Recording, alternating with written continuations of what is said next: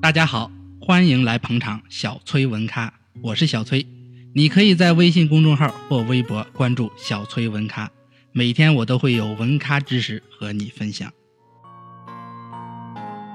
你看，一个四十一岁、有七个孩子的机械工程师，在 CWA 辛苦熬了几个礼拜后，无奈又带着讥讽的写下了：“挖沟是一项高贵的职业。”一九三四年的春天，CWA 走到了尽头，FERA 所接管了它的剩余项目。大体上来说，在 FERA 下，州市县的救济得以改善和提高，只养活了极少数的寄生虫，数百万已达到成年的年轻人找不到工作，本该颐养天年的父母也无力养活自己。刚刚变穷的人还有某种耻辱感，FERA 试图保护他们的自尊，但随着形势越来越严重，越来越多的人开始心安理得地接受救济，并抱有这样的信念：长期无所事事的状态使失业者的能力逐渐丧失。出于同情，地方政府常常把很快会被清理出市县救济名单的寄生虫留在联邦政府救济名单上。越来越清晰的一点是，在周期性波动的范围之内，新政的措施并没有减少，但救济的人数却与日俱增。你看，政府决定取消 FERA，放权给地方政府去救济。联邦政府的经费则投入到更有长远价值的项目上。一九三五年十二月，FERA 解散，它的后继者是公共事业振兴署 WPA，那是新政后期的事儿了，而非百日国会所启动的立法。你看这一连串直接后果的衍生物，相对于 FERA 极其短命的分支机构 CWA 的缺憾，公共工程署 WPA。则有着惊人的记录。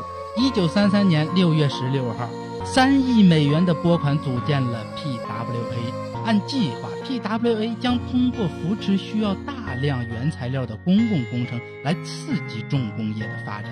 头脑清晰、做事谨慎的哈罗德·艾克斯被罗斯福委以重任，成为内政部长。他自嘲的是吝啬鬼。厌恶那些拿着联邦资金的名义让那些成年人进行无济于事的行动。PWA 将坚持在经费下拨或货出前对项目进行详细的审查。他的工作是以与私企签订的合同开展的。PWA 还承担了一些事关国家利益的项目。到了1938年。这些事情成为他唯一关注的重点新政。参与者把 PWA 想象为注水泵，在凯恩斯的补偿支出理论指导下，目的在于更好地刺激个人就业。山姆大叔能否通过注入资金而使工业得到迅猛发展，或是投资了却收益甚微？人们对此争论不休。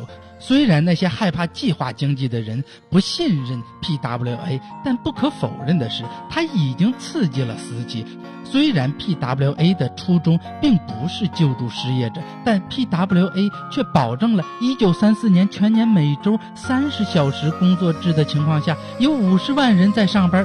到了20世纪40年代初期。他开展了三万四千多项计划，共花费了四十亿美元之多。他们的社会价值得到了公认。巨石水坝在 PWNA 的拨款帮助下，昼夜不停的工作，提前两年半竣工。在 PWA 的资助下，各种水利的开垦项目纷纷启动。其中最著名的是田纳西流域管理局。纽约市的烂尾工程一一三区大桥也在 PWA 的资助下重新启动。跨越了宾夕法尼亚州的钢铁厂、密西西比河流域的水泥和太平洋沿岸地区的大片森林。一九三六年大桥竣工后，联邦政府仅销售债券一项就获利一百五十万美元。而在一九三三年，无论债券什么价格，银行都是不屑一顾的。另外一些公共事业，例如下水道系统、传播掉头区、自来水厂、民用礼堂、中小学和大学建筑。贫民窟的清理和模范小区建设，农贸市场公路和校车公路也受到了 PWA 的眷顾。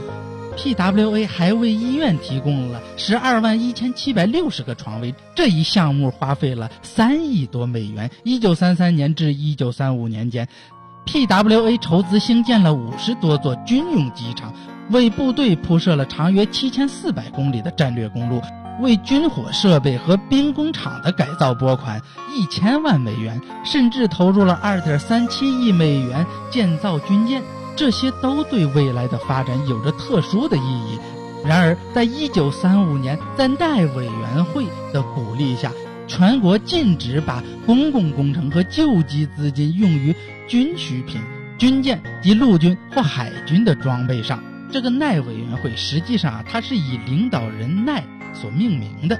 你看，这方面的大多数活动因此而终止。PWA 似乎一直这样，在不耐而烦的质疑声中缓缓地行动着，但回头他的足迹便会发现，他的成就让人铭记在1932年最后的几个月里，翻天覆地的变化席卷美国。1933年上半年，在持续了三年的大萧条后，在公众舆论的微妙转变终于冲出重围后，这种冲击更是来势汹汹。群体价值经历着新一轮的洗牌，大企业的领头羊地位、物质财富的魅力、金本位思想的神圣、禁酒的崇高以及自力更生，这些都遭遇着前所未有的挑战。很多人对于这些价值嗤之以鼻。虽然新的精神领袖还未出现，但领导层的承诺已让数百万人激动万分，只有少数的人惊慌失措。你看，就在一九三三年，爱德华·贝莱米的乌托邦经典《向后看》这本书里边再次出版。同年的富兰克林·罗斯福当选后推出的第一本书就是《向前看》，这并非巧合。他在书中告诉国民：“我们已经上路了，在经历了漫长的煎熬、焦虑、不确定后，没什么比这句话更受欢迎的了。”在新政的蜜月期，阶段总统和人民亲密无比，虽说都有些不理性，但是感情本来不能以常理来看待的。时局几乎进一步的决策，但有些决策明显是徒劳无功，内部潜伏着不可调和的矛盾，包括短期的稀缺经济和持久的富足经济之间。高工资和低农产品的价格之间，以及反托拉斯的延缓与对小商贩的新关注之间，随着时间的流失，罗斯福的那种他牢牢把握目标的天才般的即兴表演，新政的优点与不足，成功与失败都会渐渐清晰。当争论依旧甚嚣尘上。我们所能做的最公正评论，莫过于一位英国经济学家对罗斯福第一个任期即将届满的时做出的评价。也许，罗斯福先生对自己的问题给出了错误的答案，但是他却是现代美国历史上第一位提出正确问题的总统。谢谢大家收听小崔文咖，文咖知识持续更新，请关注下期内容。